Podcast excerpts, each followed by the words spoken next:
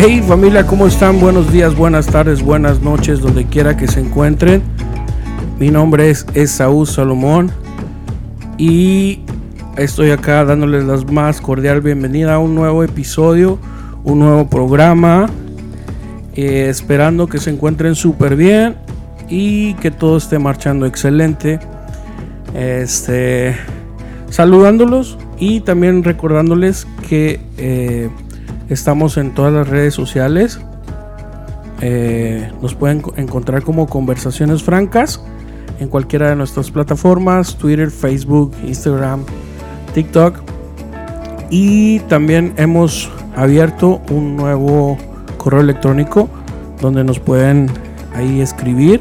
Estamos como conversaciones francas arroba gmail.com conversaciones francas arroba gmail.com y sin más eh, quiero darle la bienvenida a una persona que conozco de la iglesia gracias a Dios por la iglesia las conexiones de la iglesia eh, ella ha escrito dos libros acerca, bueno, ahorita nos va a estar platicando un poquito más de, de, todo de toda su historia, de cómo llegó a ser todo lo que ha hecho hasta ahora y de cómo Dios ha estado ahí también presente. Y sin más, Jessica Castillo, ¿cómo estás? Hola, hola a todos. Bueno, pues estoy emocionada, contenta por estar aquí presente, ser parte de este maravilloso proyecto. Y bueno, gracias, gracias, por haberme invitado. Me siento muy honrada de. No, gracias a ti por, por, tomar el tiempo y poder estar platicando un rato. Y pues que lo que platiquemos acá le pueda servir a alguien que nos está escuchando, que yo creo que es lo más importante, ¿no? Así y pues bueno, para empezar, mira, yo siempre empiezo con una pregunta que les hago a la mayoría de, nuestros invitados, o más bien dicho a todos. Eh, y la pregunta es, ¿quién es Jessica? ¿Quién es Jessica Castillo? Bueno, Jessica Castillo es una soñadora. Es una mujer que ahorita ha encontrado su verdadero propósito y se siente viva, porque realmente antes pues estaba perdida, ¿verdad? Eh, soy mamá de dos, de dos bebés, bueno, tres porque el marido a veces cuenta. y soy mexicana. saberlo soy mexicana, eh, tengo ya aproximadamente 19 años viviendo en la ciudad de Fort Worth, aquí en Texas, y bueno, soy de la región de Tamaulipas, estoy muy orgullosa de ser de, Villa Cuauhtémoc, Tamaulipas. Cuauhtémoc. sí, donde se dan muchos soñadores. Ok, ¿eso está al norte aún más, de pegado a la frontera? Sí, eh, estamos cerca como de Matamoros, de Reynosa, por ahí más o menos. Oh, cool. Fíjate, yo eh, estuve viviendo al norte de Veracruz, en un pueblito que se llama El Higo. Ok. Colindando, yo creo que nos queda Tampico nos quedaba. Ah, bueno, yo soy de allí. soy cerquita de Tampico. Ok, órale. Nací en Tampico, pero me crié en, el pueblito, porque en Tampico era donde estaba el mero hospital. Sí, la ciudad, claro. Sí, órale, qué padre. Mira, conoces por allá por mis rumbos. Sí, Dios un poquito, nos conecta. Un poquito, sí, sí. oh, bueno, y Jessica, 19 años acá en, en Forward. desde, que llega, desde que migraste de, de México aquí a los Estados Unidos, aquí llegaste a vivir. Sí, Ok, todo, siempre has vivido aquí en Texas. Sí, me gusta mucho aquí. Está muy bonito. Creo que no me movería. Está muy padre. A menos que Dios lo pida, ¿verdad? Pero. Sabes, estuve viviendo, hace un rato te contaba que estuve en Los Ángeles. Eh, eh, la verdad no me gustó.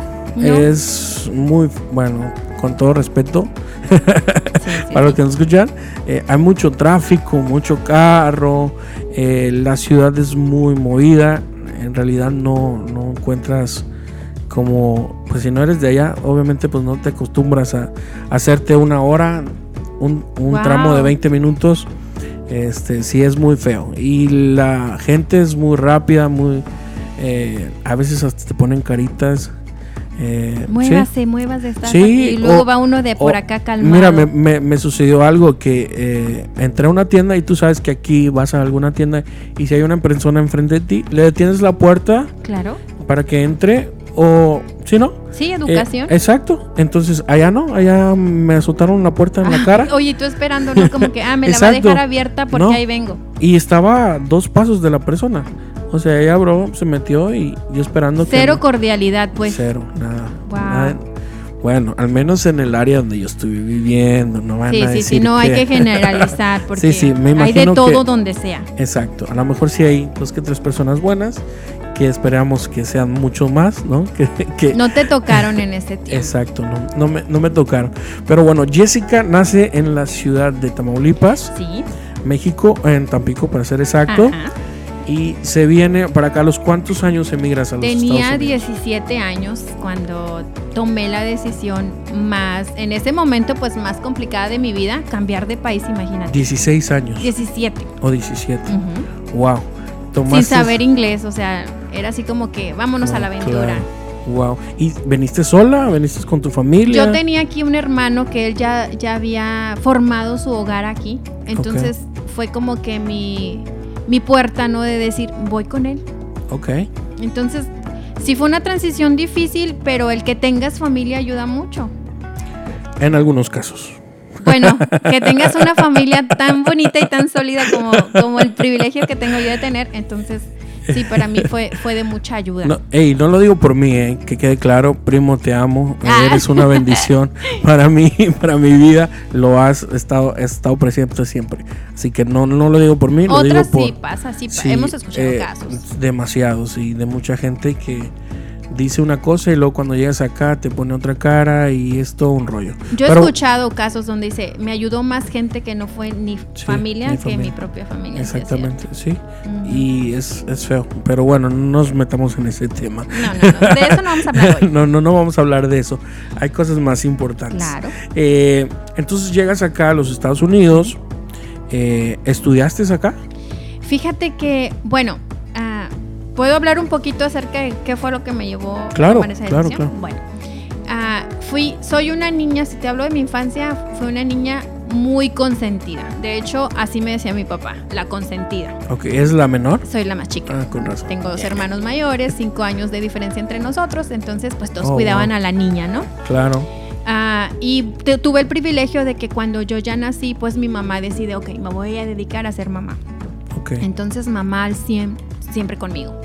Eh, crezco en un hogar muy bonito, así bien feliz, ah, cosas rositas, todo así de princesitas, así bien bonito, ¿no? Cuentitos de hadas. Fuiste la consentida. Sí. Ay, Wow, no, qué bendición. Qué privilegio, de verdad. Sí, es una bendición. Y bueno, también qué privilegio haber sido la última porque papá y mamá ya tenían la escuela de dos hijos antes, entonces Claro. también ya me... Ya, sab- ya sabían cómo. Exacto. educarle, ¿no? Claro, o sea, me tocó Los bien. mismos errores no se vuelven a cometer dos Sí. veces. Bueno. Entonces, am, resulta que, que soy muy inteligente, eh, soy muy aplicada para eso de la escuela. eh. Gané muchos, muchos medallas, diplomas. De hecho, si ibas a la casa, cuando existía la casa de nosotros en México, la sala estaba llena de diplomas porque a mi papá le encantaba colgarlos así de Ok, que... presumir. Sí, o sea, que llegara alguien y dijera, mira, tengo aquí de Mi, mi, hija lo hizo, claro sí, que sí. entonces pues bien padre, ¿no? Yo así como que, ay, qué padre. Pero entonces cuando am, terminó la, allá en México, pues terminamos la preparatoria, que es aquí la high school, Ajá. pues ya sigue como que, ok, te toca estudiar una carrera. Y yo vengo de mis papás que mi mamá no pudo estudiar, papá estudió una carrera técnica, pero no se recibió en sí de una carrera, ¿verdad? Ok. Entonces eh, son esos, esos papás soñadores que dicen, ay, que mi hija sí lo logre, no vamos Claro. a hacer todo lo posible para que mi hija sí llegue a ser este, una profesional, ¿no? Y Wow. desde muy chica me meten eso de que usted sí va a llegar a estudiar algo. Usted sí puede. Sí. Claro. Entonces, am, pues tenía la capacidad, según yo, ¿verdad? La inteligencia ya ahí eh, innata, vamos a llamarlo así. Y resulta que cuando empiezo a hacer, ah, bueno, para esto yo había decidido que quería ser doctora. Y entro al curso que me lleva a un previo para ver si puedo aplicar para ser doctora en esa universidad en Tampico.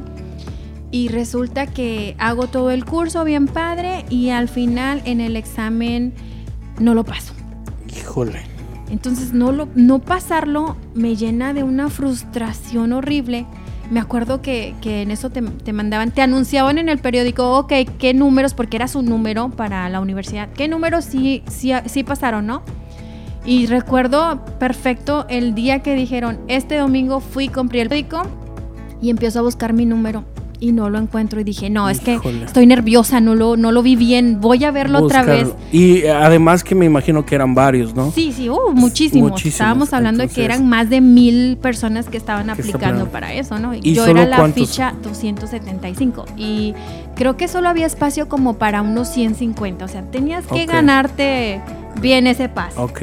Tenías que haberle echado muchas ganas y muy estudiadita. Y, y créeme que lo había hecho, o sea, Claro. me había aplicado, yo a veces no dormía porque tenía que estudiar, porque siempre había examen, examen, examen. Y este, y oye, pues me cansé de buscar mi número, la ficha 275 nunca apareció. Y me llené de frustración. Fue así como que. Y luego lo, lo primero No lo que logré, dices, ¿no? ¿no? Híjole, ¿qué va a decir la gente? Mi papá.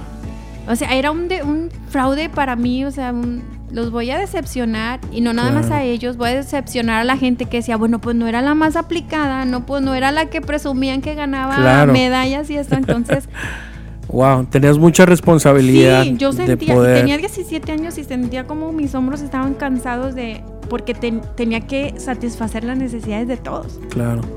Y Oh, wow. entonces caigo en esta idea de que me tengo que ir, o sea, neces- no voy a enfrentar esto, no puedo, necesito una salida. Ok. Y es cuando hablo con mi hermano y le digo, ¿me das permiso de ir contigo un año en lo que yo trabajo, ahorro y le vuelvo a intentar? Porque dije, lo voy a volver a intentar. Claro. Pero en este momento necesito una escapada para que la gente no me señale y diga, ay, mira, la que sabía bastante, pues no quedó. Sí, sí, sí. Wow. Y esa es, esa es la decisión que me, que me, o sea, por eso tomo la decisión de venirme a Estados Unidos y quedarme ese año. Y mi, mi hermano me apoya y, y me vengo, Ok. o sea, 17 años y me vengo.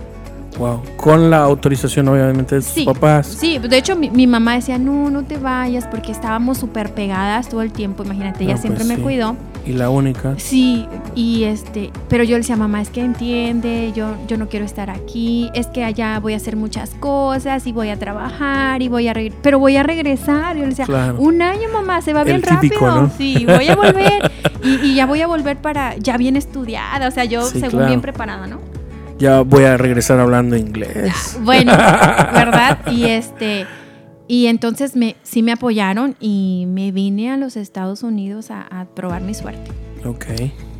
Y llegaste con la edad de 17 años Sí. acá. Ujú. Llegaste con tu hermano. Correcto. Entonces venías como de un escape que te quisiste dar. Fue la primera y Para lo primero que se me ocurrió como que bye para soltarme de este fracaso. Me voy un año y un año resultó.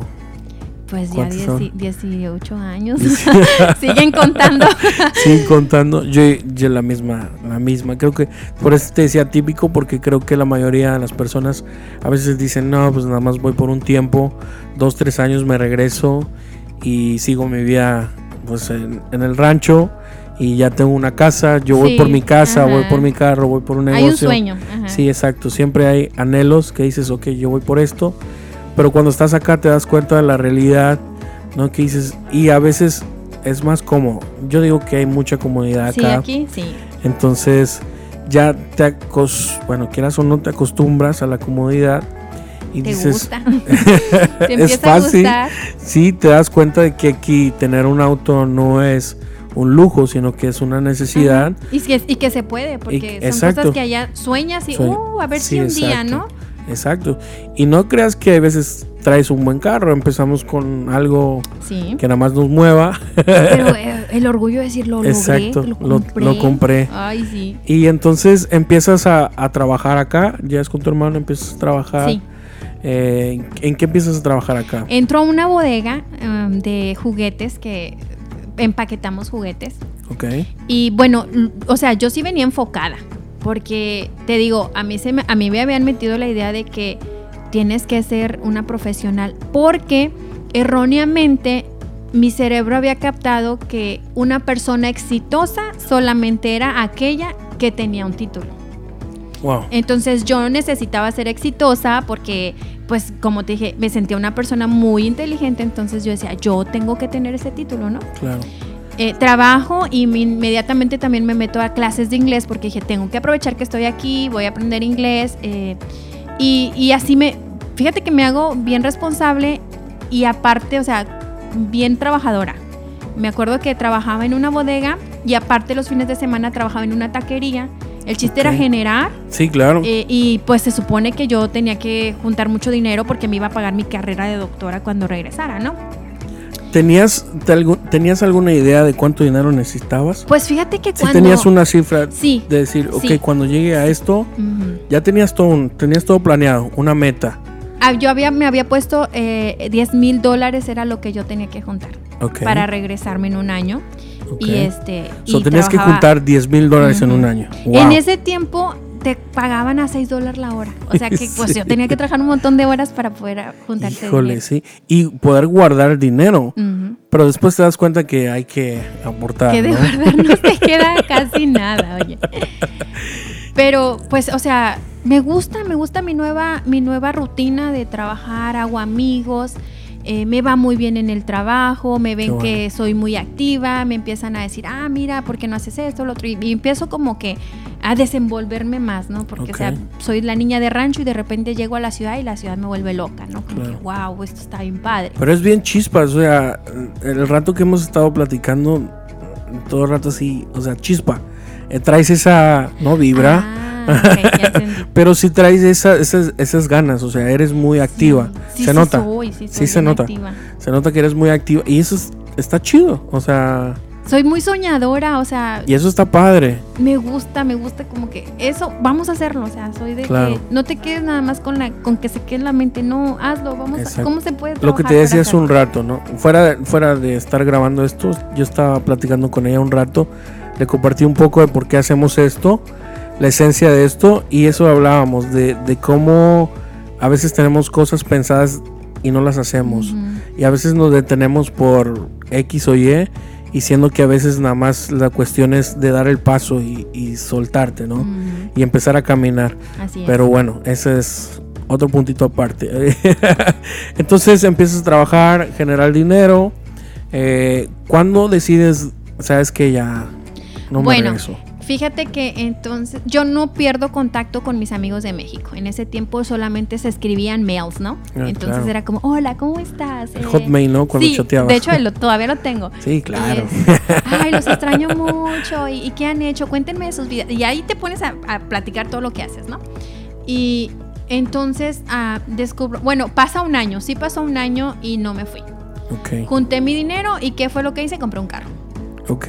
O sea, me sentí soñada porque dije, ay, tengo un carro. o sea, claro. Ay, no, qué padre. Y un carro que para mí era muy barato, era muy viejito, pero para mí era soñado. Estaba súper bonito, ¿no? Como Claro. que era el carro más bonito del mundo. Sí, sí. Y este, y entonces digo, le digo, hablo con mi hermano, me da chance un año más porque ya se me gastó el dinero y no me puedo regresar sin nada. Y mi Claro. hermano, ok. Pero él siempre me decía, Jessica, pero por favor regrésate porque allá tú tienes un buen futuro, estás pensando bien, quieres una carrera, aquí a lo mejor no se va a poder.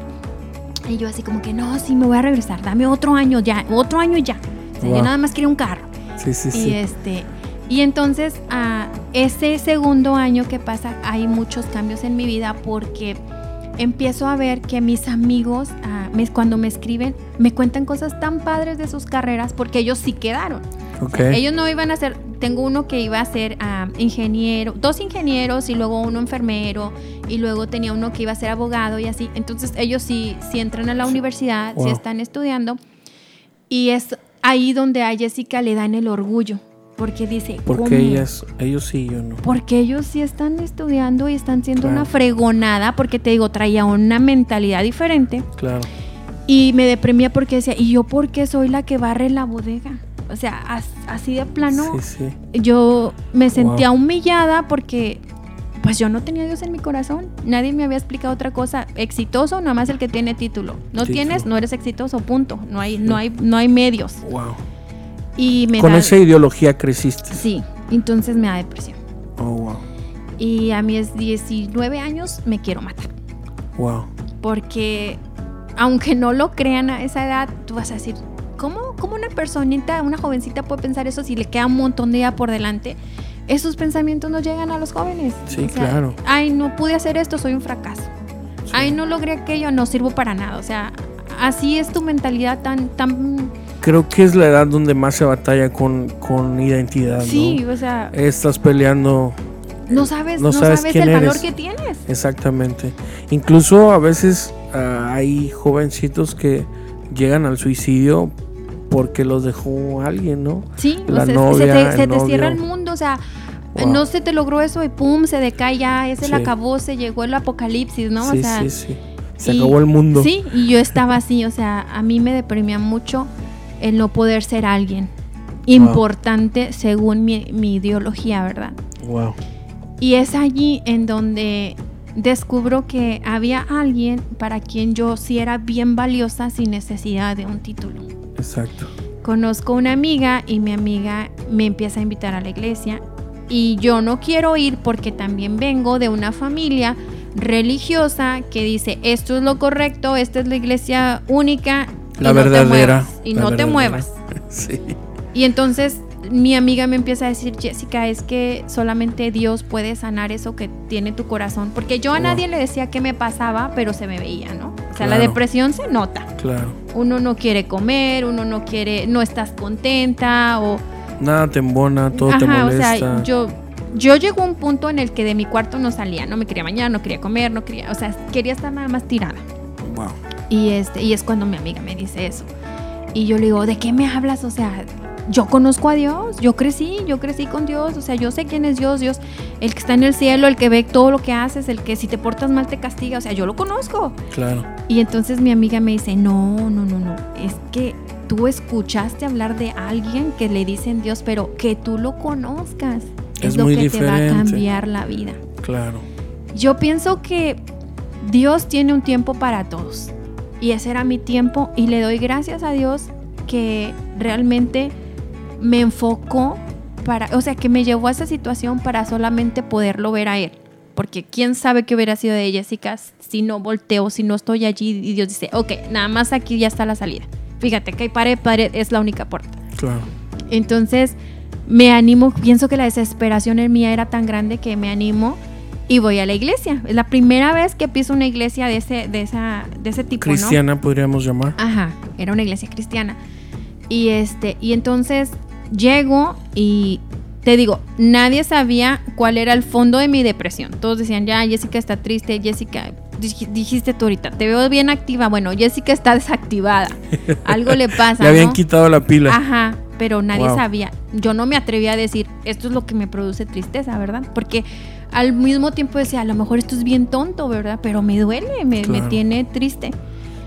la raíz del problema era que, que no habías podido lograr. Sí, para mí yo estaba, era una fracasada.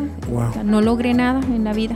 Y este, y entonces llego a la iglesia y bien bonito porque empiezan a alabar y cuando la gente se une a alabar la presencia de Dios se siente. Claro. O sea, no es algo que no puedes evitar. No, no, no. Y entonces yo sentí así como que, vamos a decirles, esa vibra, ¿no? De que qué está pasando aquí porque, porque siento escalofríos, porque porque me siento que quiero llorar y luego pues las lágrimas, ¿no? Llore y llore y llore. Y entonces el pastor empieza a dar un mensaje y bien, bien padre el mensaje. Y dije, ay, mira qué padre, predican chido, ¿verdad? O sea, como que sí. sí, sabe predicar el, hombre, ¿verdad? Y, este, y ya, o sea, padre, pero ya no dejó de ser padre. ¿Y qué pasa entonces? Que bien raro porque en eso ya se están despidiendo todos porque ya se acabó el servicio y entonces el pastor dice, a ver, espérense, espérense, nadie se mueva. Y todos así inmóviles, ¿no? Como que, ¿qué, qué pasó? Y entonces él dice, tengo un mensaje de parte de Dios. Y todos se quedan callados, como que, ah, va a hablar algo de parte de Dios. Pues yo no sabía qué rollo, ¿verdad? Como que dije, bueno, pues me callo, ¿no? O sea... Pongo atención. Sí, a ver, pues es un mensaje, pues a ser importante. claro. Y es allí donde Dios realmente tocó mi corazón porque lo que dijo ese pastor fue así como que, híjole, tiene que existir Dios para que esto esté pasando. Verdaderamente era una palabra de parte de Dios. El pastor tal cual lo dijo, aquí hay una persona que se siente sin valor porque cree que porque no tiene un título no es importante. Wow, o sea, así de específico. Así, mira, hasta se me enchina la piel porque me estoy yendo a ese momento en donde dice, y Dios quiere que sepas que en el cielo Él no necesita abogados, Él no necesita doctores, Él no necesita ingenieros. Wow. Dijo, lo único que necesita es tu corazón. Y el único título que debe importarte lograr es ser una hija de Dios. Wow, Mayor identidad. No, hombre, me agarré a llorar y a llorar y a llorar y dije, ¿este es Dios? Claro, ¿Quién más? claro. Nadie, nadie sabía y, y eso que trajo a mi corazón, ¡pum!, transformó. Wow. Wow. Y de ahí empezó a cambiar todo, ¿no? Me imagino. No, pues O bien sea, bonito, o sea, Empezaste a sanar. sí, Dios me empezó a Saliste- enseñar que, que todos somos importantes ante sus ojos Claro. y que el éxito no, no requiere un título Exacto. y que, o sea, no, o sea, tienes un valor que no te imaginas, no te cabe en el cerebro. Claro. Para Dios tienes un valor. Hay veces que realmente nos cegamos por las situaciones en las que estamos viendo y como lo decías hace un rato, no encuentras esa salida y piensas que ya todo se acabó. Porque no tenemos la capacidad de ver más allá de nuestros propios sentimientos y nuestras propias emociones. Pero cuando llega el Ser Supremo, eh, cuando llega el Señor de todo, el que te dio la vida, el que nos da vida, el que nos da aliento, y se te presenta de una manera sobrenatural, porque nadie sabía, el pastor no, No. sabía lo que tú estabas Por pasando. eso yo dije, es Dios, nadie Entonces, no es brujería tampoco. Entonces encuentras a una persona que te está dando palabras que solamente Dios puede conocer porque Él nos conoce a la conoce perfección. tu corazón. Exacto. Él sabe quiénes somos, Él nos formó, Él sabe todo nuestro manual, Él lo tiene. Entonces, todas nuestras emociones, todos nuestros sentimientos, Él lo sabe. Entonces, esta, este pastor da una palabra enfrente de todos y tú dices, esta, esta persona yo soy. Soy yo. ¿Qué pasa cuando sales de ahí? No, Esa pues, iglesia. o sea, yo salgo enamorada, ese primer amor, ¿no? De Ah. que Dios es real, o sea, ya nadie me puede contar porque yo sé que es real ya. Exacto. Y lo empiezo a buscar y a buscar y empiezo a hablarle a la gente de acerca de lo que Dios está haciendo en mi vida.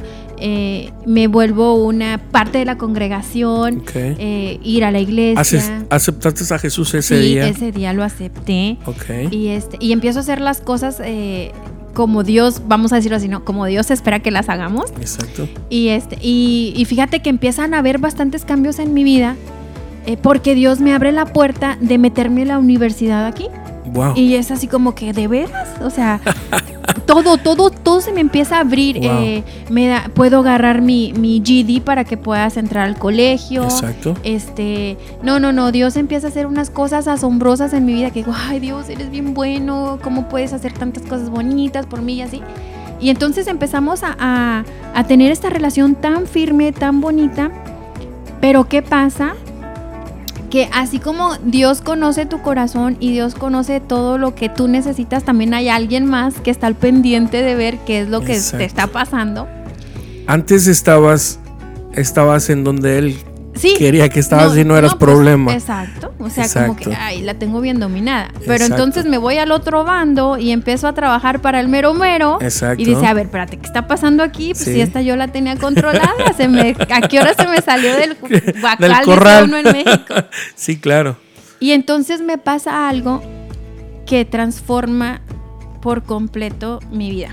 Wow. El enemigo se levanta contra mí, yo le llamo la guerra a lo que pasa después, porque igual, o sea, Dios tenía tantas, tanto cuidado de mí, teníamos como que experiencias bien sobrenaturales, yo podía sentirlo, siempre había una palabra para mí, eh, o sea, bien padre, bien padre, no, nada que me contaron o que me dijeron, no, yo, yo lo Tú lo experimentaba, yo lo sentía. Creo que esa es la diferencia cuando realmente conoces a Dios y no te cuentan.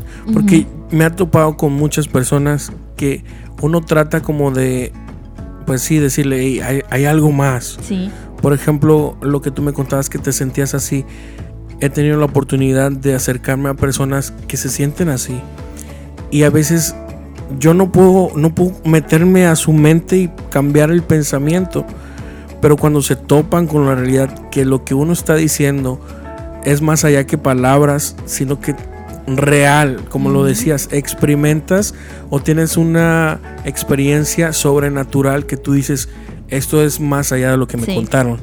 Y esto es real. Se te, bueno, no sé en tu caso, pero a mí a veces se me eriza la Así piel, eh, dan ganas de llorar. Sí. eh, y hay veces que personas no entienden eso. Hay personas que piensan que uno está como que actuando, pero cuando realmente te topas con el amor de Dios, sucede eso. Y tus pensamientos empezaron a cambiar. Así tus es. pensamientos, eh, ya la depresión empezó a salir. Se fue, o sea. Exacto. Era, y, y, era algo asombroso porque solamente yo sé lo que llegué a sentir en esos momentos. El que tienes todo el tiempo alguien taladrándote en la cabeza, eres un fracaso, fracaso, no sirves, esto, el otro. El no tener paz mental y, y, de repente decir, se esfumaron las voces, ya no están, o sea, ya no me lastiman, ya no me tienen en opresión. Wow. Wow, era asombroso. Wow. Entonces, ah, pues imagínate, yo sí, yo sí creo que cuando uno tiene un encuentro con Dios directamente, porque no es lo mismo que tú me digas, Dios me sanó uh, de la enfermedad respiratoria que yo tuve. Ah, qué padre, eh, Dios sobró en la vida de Salomón. Pero no es lo mismo que yo te diga, ay, a mí me sanó Me pasó. también, Claro. ¿verdad? O sea, el milagro Claro. es tuyo, pero cuando es de en uno mismo, dices, no, Las cosas cambian. Sí, Es sí, diferente. tu mentalidad es transformada. Entonces, pues eh, yo, yo permito que Dios me transforme y la gente se da cuenta. O sea, ya no es la misma Jessica de antes. Yo empiezo a valorar todo, o sea, desde, desde despertar, a valorar a la gente que tengo a mi alrededor. Yo te amo, ay, eres muy valioso para mí. O sea, sí empiezo. y- Empezaron a haber cambios. Sí, y entonces la gente, pues, ¿qué le pasa? O sea, ¿qué, ¿qué le sucedió? Y entonces le digo, es que es Dios que me está transformando. Claro. Y la gente sí empieza a decir, ay, a ver, ¿y cómo es eso? O sea, yo también quiero, ¿no? Claro. Eh, Es diferente cuando tu testimonio de vida muestra que realmente alguien está trabajando, está obrando dentro de ti. Que al que nada más le dices, vamos a la iglesia y, oh, sí, y tu y vida tú es- viviendo, claro, sí, una sea, vida que no va de acuerdo. Exacto. Que no vamos a ser perfectos tampoco, Exacto. ¿verdad? Pero hay un cambio, sí hay un cambio notorio. Debe de. notorio. Sí, exacto.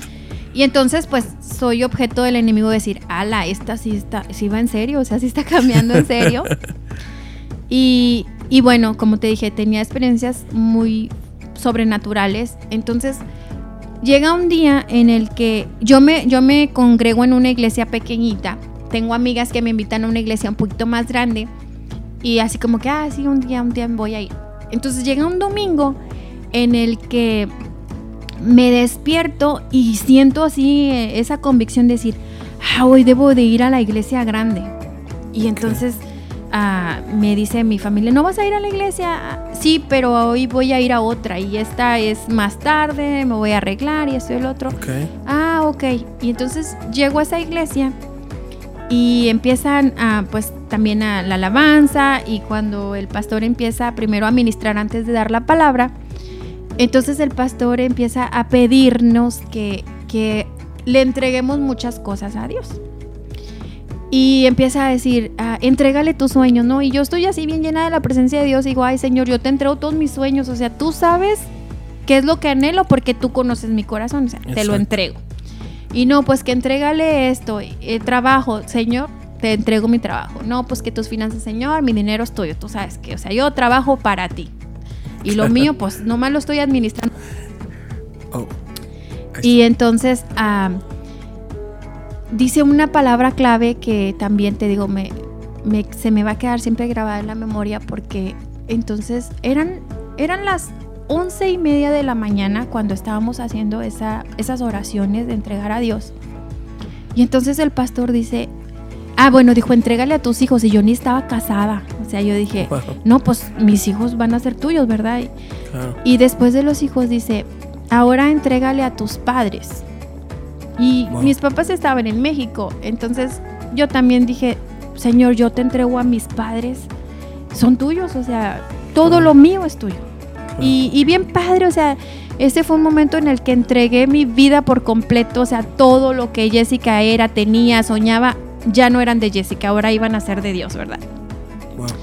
Salgo de la iglesia, eran como las 12 o una, me voy a comer, andaba conociendo a un muchachito que no era de la iglesia, pero pues tú sabes, uno de joven, ay, pues Claro, luego lo claro. invito, luego lo llevo, así, sí, ¿no? sí, sí. Y me pierdo con ese muchacho y este y de repente le hablan al muchacho porque mi, mi familia lo conocía y ya sabían que andaba con él. Y le hablan a él en lugar de hablarme a mí. Entonces, eh, no, pues está Jessica contigo, sí, eh, puedes traerla a la casa. Y este, estaba como algo bien raro, así como que... Ok, una ¿por qué no? llamada muy Ajá, rara. ¿por qué no le-. Sí, porque no me hablaron a mí. Claro. Y entonces este muchacho se pone todo nervioso y dice, Jessica, este, que tenemos que regresar a tu casa y que esto y que el otro. Y yo, pero ¿por qué es domingo? Nos, nos la podemos pasar bien padre, ¿no? En, en el domingo vámonos por ahí. al-". no, es que necesito que, llevemos, necesito que lleguemos a tu casa.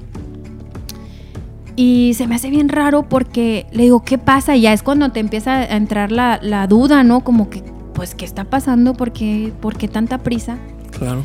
Y, este, y empieza a manejar súper rápido, o sea, veníamos ah, como avión, o sea, González. sí, súper rápido. Wow.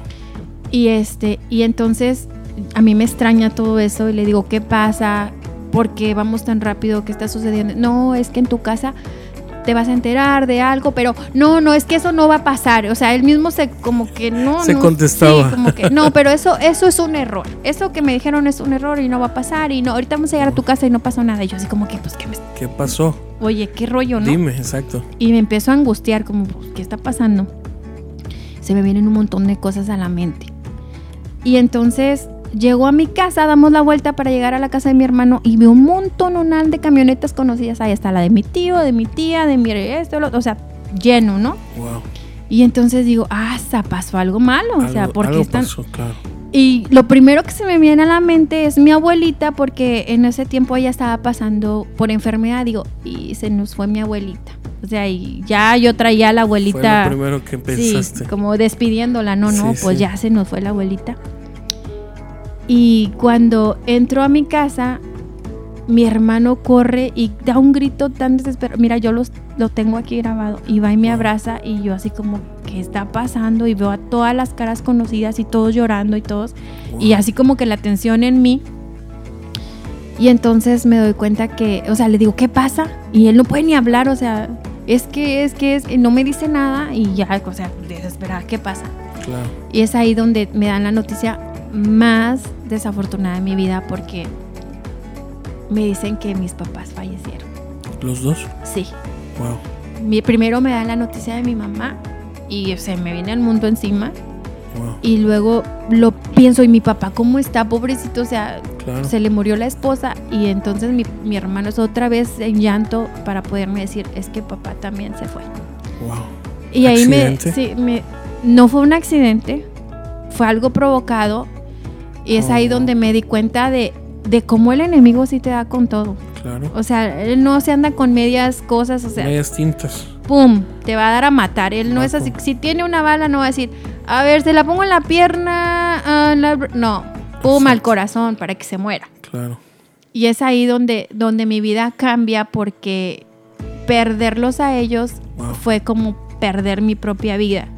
Claro. Y esa Jessica que amaba bastante a Dios y que hay todo es amor y que ven porque Dios te puede cambiar, se le voltea el, el bando. O sea, es así como que, no, o sea, yo estaba de tu parte Y me pasó esto. y me pasó, entonces mejor me voy para el otro lado porque tú no me bien. cuidaste. O sea, tú, tú sabías que eso que, que me hicieron me iba a doler Wow. y no lo cuidaste. Entonces me vuelvo enemiga de Dios.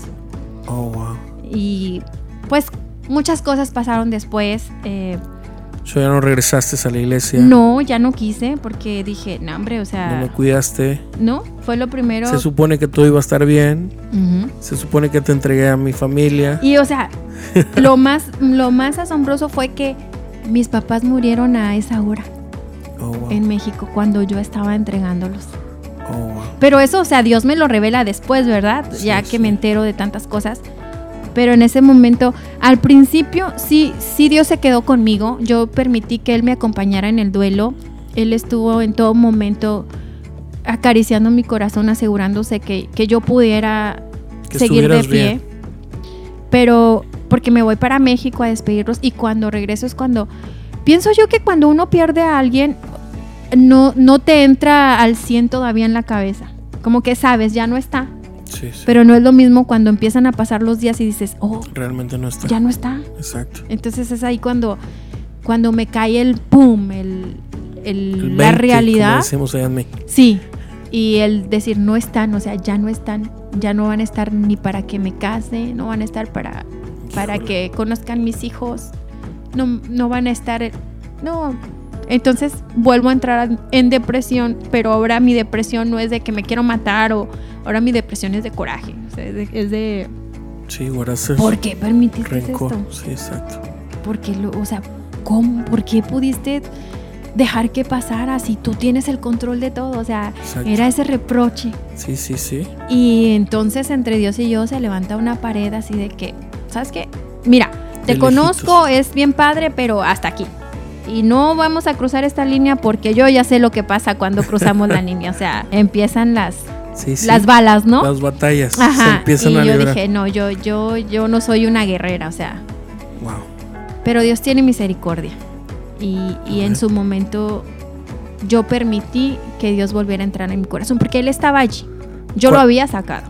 ¿Cuánto, ¿Cuánto tiempo te tardó en aceptar una vez más y reconocer que sin él no vamos para ningún lado?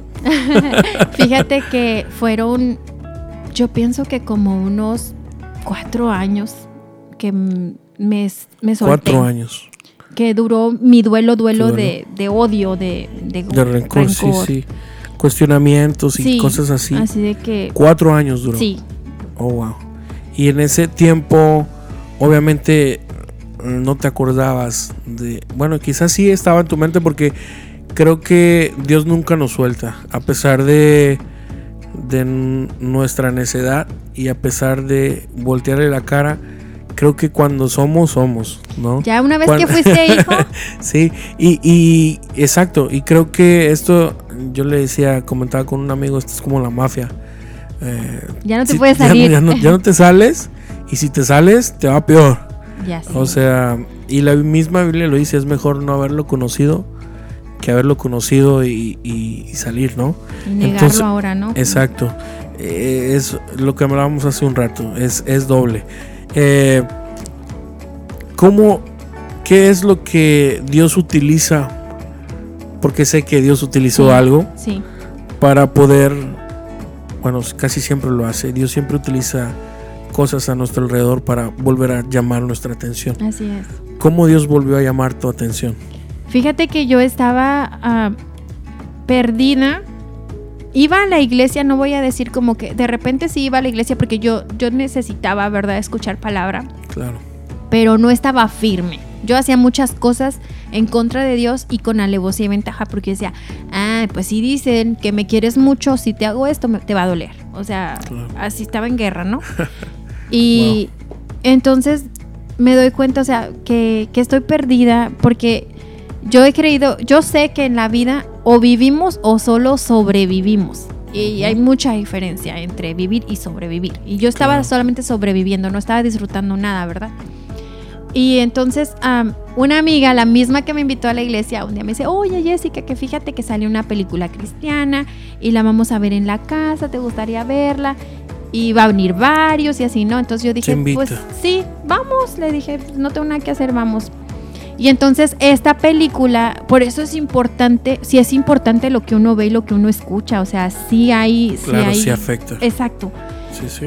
Entonces, ¿qué pasa? Que voy y me acuerdo que era la película de Valientes. En, en inglés creo que es Courageous o algo así. Ok. Valientes. Y habla de hombres que se tienen que levantar para hacer cabezas en sus hogares, ¿verdad? Pero entonces le pasa la historia a uno de esos chavos que tiene hijos y su niña consentida eh, quiere ir un día a una fiesta, entonces la deja ir. Está chiquita la niña y cuando sale de la escuela un carro la atropella y la niña muere. ok. Creo que Entonces él le pasa lo mismo, se enoja con Dios. Dice, pero ¿por qué? Si tú sabías que cuánto la quería y todo. Entonces yo así como que, yo estaba con las lágrimas porque yo sentía, su, sentía su coraje, o sea, o sea, Claro. eso, eso yo lo siento, o sea, Claro. eso que le está pasando yo lo siento, ¿no? Wow. Y entonces ah, lo, te llevan a través de esa trama hasta que llega alguien y, le, y un pastor y le dice, sabes que en esta vida tienes dos caminos. O vivir siempre enojado y reprochándole a Dios por lo que te permitió que pasara. O lo contrario, agradecerle a Dios por el tiempo que te permitió tener a esas personas contigo, en ese caso a su hija. Claro. Y cuando dice eso, me, pum, o sea, me cae así, ah, Otro, otro balde de agua. Sí, y yo dije, yo nunca lo había visto así. O sea, yo estaba enojada por lo que no me dejó hacer con ellos y en ningún momento me había puesto a pensar en todo lo que yo había podido disfrutar de mis papás. Claro. Y esa noche yo, lleg- yo terminé de ver la película, llegué a mi casa y ahí me tumbé en mi cuarto de rodillas, caí y le dije, perdóname, perdóname porque nunca supe, o sea, no supe agradecer todo lo bueno que hiciste conmigo, con ellos. Y empecé a darle gracias a Dios porque yo tuve la fortuna de conocerlos, de conocer su voz. Yo supe lo que era un abrazo de papá, de mamá, supe sentirme la consentida. Dije, 21, tenía 21 años cuando los perdí. Dije, 21 años los tuve. Gracias por eso. Yo sé que ya no los puedo tener, pero por esos 21 años yo supe que eran tener papás y los mejores. Entonces fue esa reconciliación con Dios. Ese día soltaste. Sí, ese día le dije, sáname, porque yo sabía en el fondo que el único que me podía sanar era él. Claro. O sea, sáname porque yo nada más me estoy así como poniendo un curita de que, ay, para que no se vea la herida, ¿no? Claro. Pero yo necesito que tú la cosas. Claro. O sea, que ya la cierres porque esto me está tumbando, me está, me está matando. Y, wow. y Dios fue tan bueno. Yo hice muchas cosas en ese tiempo de rebeldía incorrectas y Dios nunca me las reprochó. Nunca, no. Sabes que esa es una de las virtudes que yo admiro de Dios. Asombroso. Eh, sí. Ah, Él no tiene memoria. No tiene memoria. Él no va a venir y te va a decir, ay, pero tú me hiciste eso. Eh, no. Exacto. Eh, Dios no tiene memoria y nunca, nunca te reprocha, nunca te pregunta, nunca, jamás en la vida, bueno, a mí, y creo que puedo testificar también, que nunca te cuestiona, nunca te dice por qué lo hiciste. Cuando tú llegas a los pies y le dices, Señor, perdóname.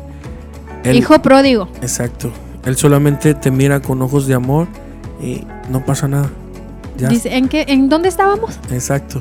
No pasó nada. Te quedas asombrado como, ¿quieres hacer cosas conmigo a pesar de todo? Exacto. Eh, ¿Pero qué hiciste? Sí. Yo no me acuerdo. Sí. Y es tanto su amor, yo creo, es su fidelidad. Una de las cosas que admiro es eso y la fidelidad de Dios con nosotros. Porque a pesar que nosotros hacemos, solitos nosotros nos, hacemos daño, Él dice, hey, tranquilo, no pasa nada. Y, ahí está. Ok, cuando te canses de darte topes en la pared, entonces vas a voltear arriba. Y aquí he estado, aquí he estado desde el primer. Exacto, aquí he estado desde el primer golpe que te diste. Aquí estoy. Sigue haciendo berrinches, pero aquí voy a estar, aquí te estoy viendo. No te aconsejo que lo hagas, pero si lo haces, ok, aquí estoy. Aquí estoy para levantarte. Exacto. Y siempre ese es el Padre amoroso que, podemos conocer. Ese es el Padre que tú que nos estás escuchando puedes descubrir. Tú que estás escuchando este podcast y es la primera vez que quizás estás oyendo acerca de, un Padre, eh, déjame decirte que Él no te va a fallar él siempre va a estar ahí, Él siempre va a estar para sustentarnos, ¿no? Y aunque no tengas una figura paterna tan buena, porque la mayoría de nosotros, eh, hablando de nuestra cultura hispana, no tuvimos un padre quizás amoroso, presente. Eh, hay personas que han crecido sin papá, otros sin mamá. Entonces la importancia de, de tener a Dios como papá y reconocerlo como Abba eh, creo que va más allá de lo que nosotros mismos podemos ver y observar. Cuando te topas con la realidad y nadie te lo cuenta, como lo decías hace un rato, experimentas la grandeza de su amor, de su poder, de su misericordia y te das cuenta que no hay reproche, que no hay esa voz acusadora que te acusa antes, ya no está ahí, cuando realmente todo sale a la luz y realmente te rindes a los pies y dices, sabes que ya me doy, ya no puedo. Me rindo. exacto, ya no más, yo ya no puedo. Entonces llega ahí y es donde empieza a trabajar y empieza a cambiar todas las cosas. Y por eso mucha, mucha gente eh, se pone a pensar y dice, no, yo no voy a la iglesia porque me prohíben esto. Y yo no voy a la iglesia porque eh, me prohíben ir a las fiestas. No, es que te das cuenta realmente quién eres y qué, qué valor tienes como para andar desperdiciando el tiempo. No estoy diciendo que no te vas a divertir, pero en, en estar en vicios, en, todo ese ambiente que se vive, creo que Dios nos quiere evitar ese dolor de cabeza, ese, ese tope, pero hay veces que uno lo hace. Y, y Él, lo que me admira también es que nos dio la libertad de elegir, escoger. Creo que es lo único que nos pertenece. Bueno, la misma Biblia lo dice, lo único que, queda es el libre albedrío, el tal libre albedrío, la cuestión de decidir. Hasta que tú no cedas, hasta hasta que tú no te tomes la oportunidad de conocerlo, realmente Él va a estar ahí, porque Él sigue ahí. Sí. Nada más es Listo, cuestión de... está listo. Exacto. Solo es cuestión de tomar una decisión, de decir, hey, acá estoy, ayúdame, yo no puedo. Llega el grado entonces, Jesse, donde ah, te reconcilias con Dios. Sí, lo, lo mejor que pude haber hecho en mi vida. Amén. Te reconcilias con Dios, todo empieza otra vez a tomar sentido. Así es. Te das cuenta que Él sanó tu corazón, te dio identidad. Ahora conoces tu identidad, que eres hija, que no necesitas una, un, un diploma, un No. reconocimiento para saber quién eres en Él. Lo que valgo. Te, te dio valor, exacto. Y te dio una identidad, una paternidad. Ahora sabes que Él es tu padre. y no soy huérfana. Exacto. A pesar de. Yo también no tengo un papá terrenal. También mi papá murió en 2004, murió. Pero de igual manera me puedo identificar contigo de esa manera porque no somos huérfanos. No. Quizás no tenemos papás terrenales. No están aquí ahorita. Exacto. Pero eh, tenemos un padre que llena a- aún ese vacío de paternidad física, humana. Llena, Dios tiene la capacidad de llenar cualquier vacío y cualquier necesidad, porque en Él encontramos absolutamente todo. No necesitamos nada más. Y a veces nos cuesta entender eso, y a veces nos cuesta el rendirnos y reconocer lo que realmente encontramos, pero cuando lo encontramos nos topamos con la realidad y sabemos que realmente no, no necesitamos nada más. Si lo tenemos a él, lo tenemos todo. Así, Así, y- de simple. Y se suena muy cliché porque hay veces en la iglesia se dice... Lo cantas, ¿no? exacto, lo cantas Pero un cuando realmente te das cuenta es cierto. Es cierto, exacto. Volteas y dices, wow. O sea, estuve enfermo. Y no quiero nada que no, que no venga de que él no o que no él. sea él. Exacto. Estuve enfermo, me sanó. Necesité, me suplió. Tuve hambre, me dio de comer. Sentí frío, sentí su calor. Eh, todas las necesidades las encontramos en él. Amén. Entonces viene Jessica, todo empieza La transformada. a ser, ser empoderada. Ándale, mujer empoderada. Mujer empoderada. Y viene, ¿y cómo surge el sueño de poder escribir un libro? Fíjate que ah, Dios eh, empieza, ya que cambió mi corazón y que lo sanó, y también mi mente, porque muchas cosas necesitan ser cambiadas en la mente primero, Claro. ¿verdad? Eh, Dios me permite tener una carrera. Me graduó, tengo mi título y, o sea, me sorprendo porque digo, ay Dios, bueno, sabías que había, había un anhelo y lo cumpliste, ¿verdad? O Hasta sea, en eso sí, Dios o sea, tiene. pero me Wow. dio mi título hasta que yo realmente comprendí que no era necesario. Exacto. Y dijo, pero te lo voy a dar. No es necesario, Wow. pero te lo voy a dar. Me dio mi título, Wow. eh, me dio mi familia. ¿Qué yo, estudiaste? eh, soy estilista Ok. y este eh, me dio mi familia porque también era una de las cosas que yo ya había soltado. Yo decía, yo no me quiero casar porque ¿quién entrega a la novia? Esaú. Sí, claro. Y entonces Sí. yo decía, ¿y quién, me- oh, wow. quién me va a entregar a mí? Claro. Y yo decía, no, no quiero casarme nada más por ese, por ese momento. Por ese de que- detalle. ajá, no quiero. Y entonces Oh. Dios también sana eso. Dice, pero si yo te voy a entregar, o sea, Claro. no te ¿Quién preocupes. más? Sí, o sea, dije, Wow. wow. gracias Dios. Eh, me da mis hijos, también decía, yo no quiero tener hijos porque eh, ¿quién los va a chiquear? O sea, Exacto. no, no, no. Y entonces Dios Oh. nuevamente, hey, aquí estoy yo. O sea, aquí estoy. No, no estás sola. Claro. Que no estén presentes aquí no quiere decir que yo no esté aquí y que yo no quiera que verte lograr todas las cosas, ¿no? Exacto. Y entonces eh, voy, va cambiando todo eso en mi corazón y en mi mente. Y a los 33 años, Esaú, yo siento ese peso de que Dios me dice, ok Jessica, ya te cuidé, ya te mimé, ya te curé, ya te levanté, ahora ponte a trabajar para mí. Necesito que hagas ya, algo. Ya, ya, ya, ya, fue mucho de, ay, mi bebé Sí, bonita, sí, preciosa, sí. ahora le, levántese. Claro. Y a mis 33 años es cuando siento bien fuerte esa necesidad de decir, el mundo necesita saber que Dios es real, que Dios ama, cuánto valor tenemos ante sus ojos, Exacto. como todos somos especiales y, y, o sea, que alguien puede sanarte. Exacto. Y eh, entonces a mis tres- 33 años empiezo con esta idea loca de Facebook de hacer videos y ahí empiezo a hablar de mis testimonios, lo que Dios ha hecho en mi vida. Ajá. Y lo asombroso es que ah, mucha gente empieza a identificarse conmigo. Yo definitivamente creo que eso fue algo que Dios abrió. Y me siento bien útil porque empiezan a hablarme, gracias por contar de eso porque a mí me está pasando. Wow. O qué bueno que te decidiste a, de- a decir esta parte porque fíjate que yo me es- estoy igual. Y, Wow. y entonces te das Escuchar cuenta los testimonios Sí. de la gente. y te das te cuenta llegaba. cómo Dios no nada más porque sí te permitió pasar por algo, o sea, Exacto. lo iba a usar, lo iba, si tú se lo permitías, Sí, ¿verdad? Exacto.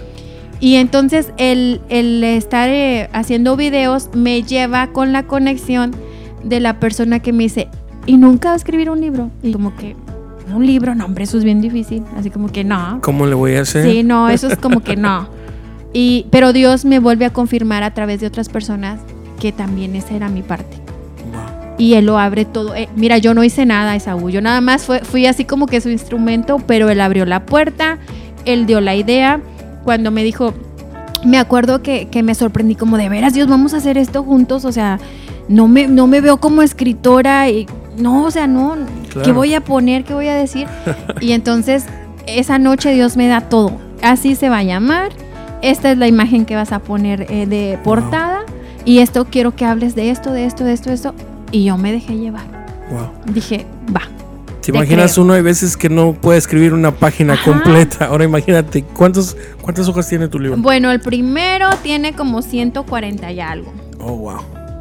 Y el segundo, pues es un poquito más grande, porque ahí ya como que Ya ya, agarré experiencia, ¿verdad? Ya, Y- ya le pusiste un poquito más. sí, así como que, ah, ya supe cómo es. Pero definitivamente yo creo que cada palabra fue inspirada por Dios. Amén.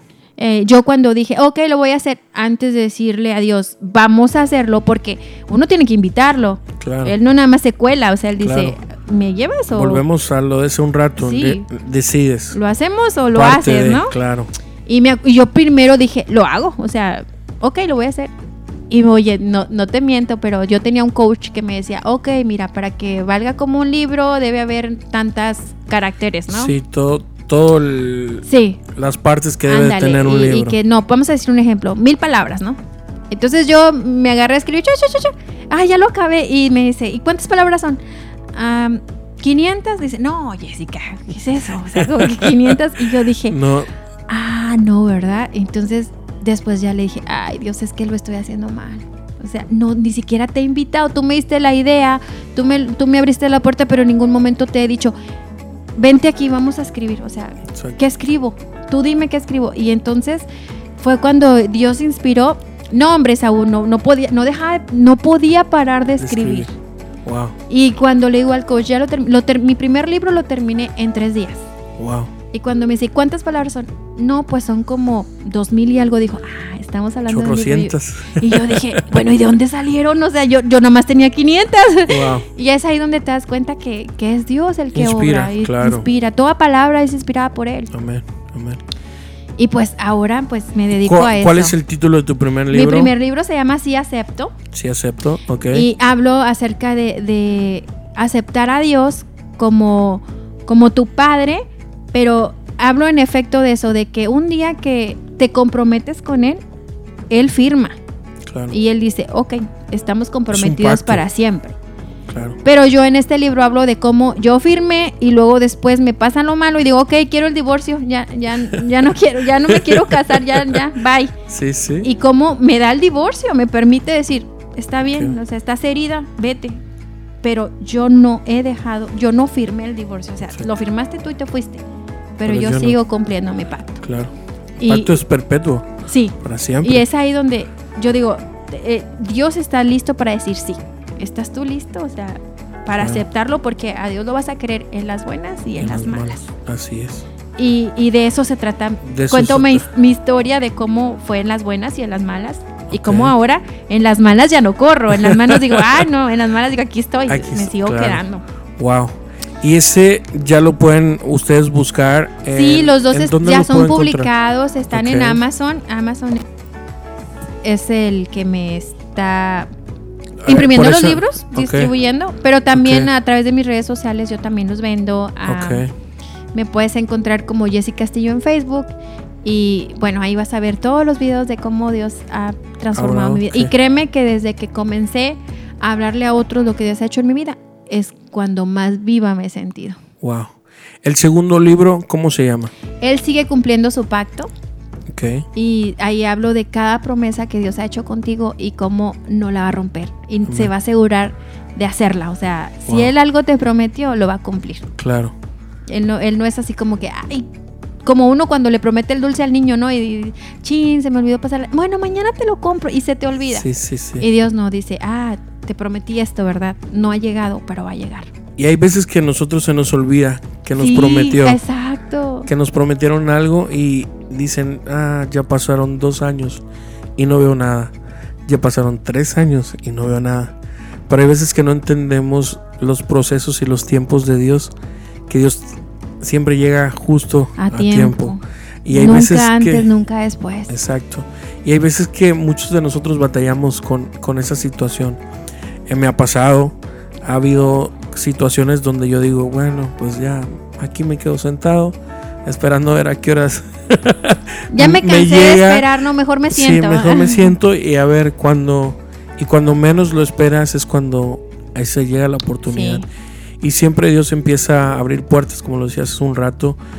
Eh, Jesse, ya para, para, para ir cerrando, ¿qué consejo le, le pudieras dar a esa persona que pudo escuchar ese testimonio, que se siente que ya no puede, que se siente que ya se desgastó todo, que ya dio todo y que ya no tiene nada más que dar? ¿Qué le puedes decir a esa persona que te está escuchando el día de hoy?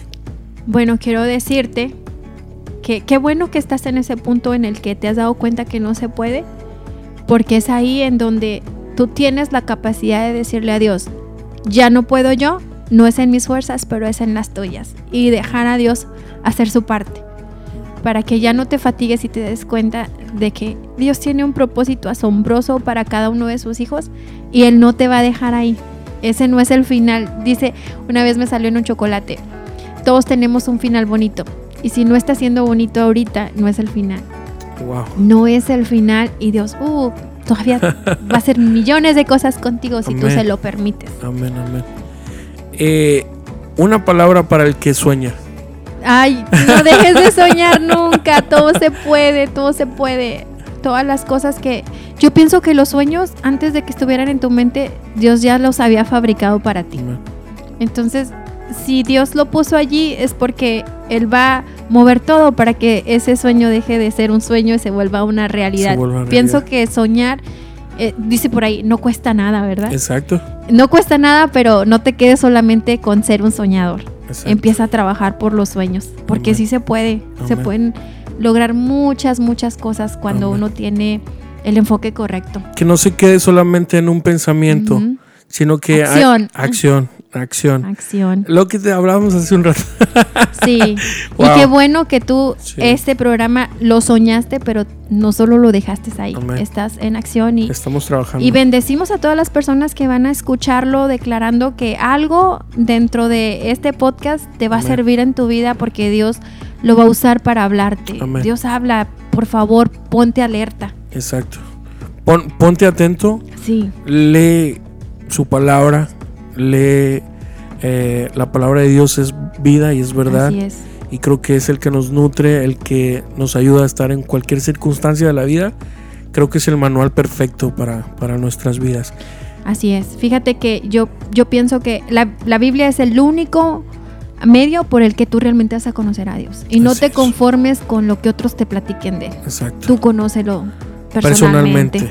Ten tu experiencia Sí. con Él. Ay, es asombroso, de veras. No te vas a arrepentir y vas a querer muchas experiencias con Él. Amén. Amén. vas a decir, amén. ya no te vayas, por favor. No sabía que esto es vivir Qué contigo. Wow, así es. Y te invitamos, o sea, ahí donde estás, eh, si no estás manejando, obviamente, eh, tómate un, un tiempito, ahí suelta lo que estás haciendo, o si te quieres estacionar, si vas escuchando Sí, sí. manejando, Este es tu tiempo, no lo desperdicies. Exacto, estacionate a un ladito y solamente invita a Jesús a tu corazón. Y una vez que experimentes por tu propio, ah, ¿cómo se dice? Eh, Como dice experiencia, uno en, en mano sí, propia, propia, ¿verdad? cuando empieces a experimentar de lo que Jessica te comentó, lo que sentía cuando lo sintió primera vez, te va a empezar a, suceder a ti y te vas a dar cuenta de lo que estamos hablando. No estamos mintiendo, o sea, esto No es real. Exacto, no estamos mintiendo, esto es real y Dios es real y Él está a la puerta. Su palabra dice, yo estoy a la puerta y llamo. Si alguno oyese y abre la puerta, Él promete entrar. Y cenar contigo, o sea, eso es asombroso, quedarse contigo. Y solo necesitamos una acción. Eh, eso es abrir la puerta. Jesús está ahí, pero como decíamos hace un rato, la cuestión de decisión. Tú decides si te levantas de donde estás y abres la puerta. La palabra es, es vida, la palabra es verdadera. Él va a entrar a tu corazón y va a hacer un cambio como lo ha hecho en nuestras vidas. Creo que todos tenemos que estar. Hoy escuchamos parte de la historia de Jessica, que es increíble. Te agradezco que hayas compartido con, con nosotros. Gracias por darte el tiempo y abrirme en la puerta de tu casa para poder venir y poder grabar este, este podcast. Creo que ha sido súper emocionante escuchar Dijiste que era la primera mujer, así que me siento honrada eh, porque dije. Me faltó decir eso en la entrada, ¿verdad? Creo que no lo dije. Eres la primera mujer que, que, inaugura este, este, este podcast. Así que, pues nada, sin más, señores, señoras, nos despedimos. Algo que quieras agregar, por favor, tus redes sociales, cómo te puedo eh, localizar. Este también ah, da información. Ya sé que has hablado y decir que están tus libros en Amazon. Así es. Eh, ¿Cómo los busco? ¿Cómo le hago? ¿Cómo contacto a Jessica? Bueno, pues uh, estoy como Jessie, J-E-S-S-Y Castillo en Facebook. Eh, y en Instagram estoy como Jessie, igual 6440 por ahí. Si de repente tienes ganas de también a contarme un poquito de tu testimonio, porque yo soy de esas de las que, por favor, lo que Dios ha hecho en tu vida, no te lo quedes, cuéntalo. Alguien no es, necesita escucharlo. Necesita escucharlo. Eh, ahí a través de mis redes sociales vas a, vas a conocer de mí, vas a saber lo que Dios ha hecho conmigo. A través de Messenger ahí también puedes escribirme si de repente dices, ay, me interesaría eh, conocer más tu historia, quiero saber tu de tu libro. Con mucho gusto yo te lo puedo enviar y pues en Amazon también búscalo como Sí Acepto por Jessica Karina Castillo Netro. Y el segundo libro se llama Él sigue cumpliendo su pacto, igual por mí. Ok. Pues nada, muchas gracias por escucharnos. Gracias una vez más, Jessy. a ti, un placer de Por estar acá platicando. Y pues síganos en nuestras redes sociales. Acuérdense, nos pueden encontrar como ah, Conversaciones Francas. Eh, Instagram, Facebook, Twitter, eh, TikTok un DM para cualquier cosa. Eh, vamos a estar tajeando a, a Jessie para que la conozcan. Y por favor, como dice ella, no se queden, no se queden con, con si te bendijo este podcast, por favor, comparte, comparte, comparte y también mandanos un mensajito, uh, algún correo. Ah, recuerden que tenemos el correo electrónico conversacionesfrancas@gmail. Ahí puedes escribir si quieres contarnos todo lo que, eh, incluso si necesitas ayuda, ¿no? Así es. Eh, estamos para servir, para ayudarte y pues nada, cuídense mucho, Dios me los bendiga, gracias por estar al pendiente y nos vemos en nuestro próximo episodio. Cuídense mucho, bye bye.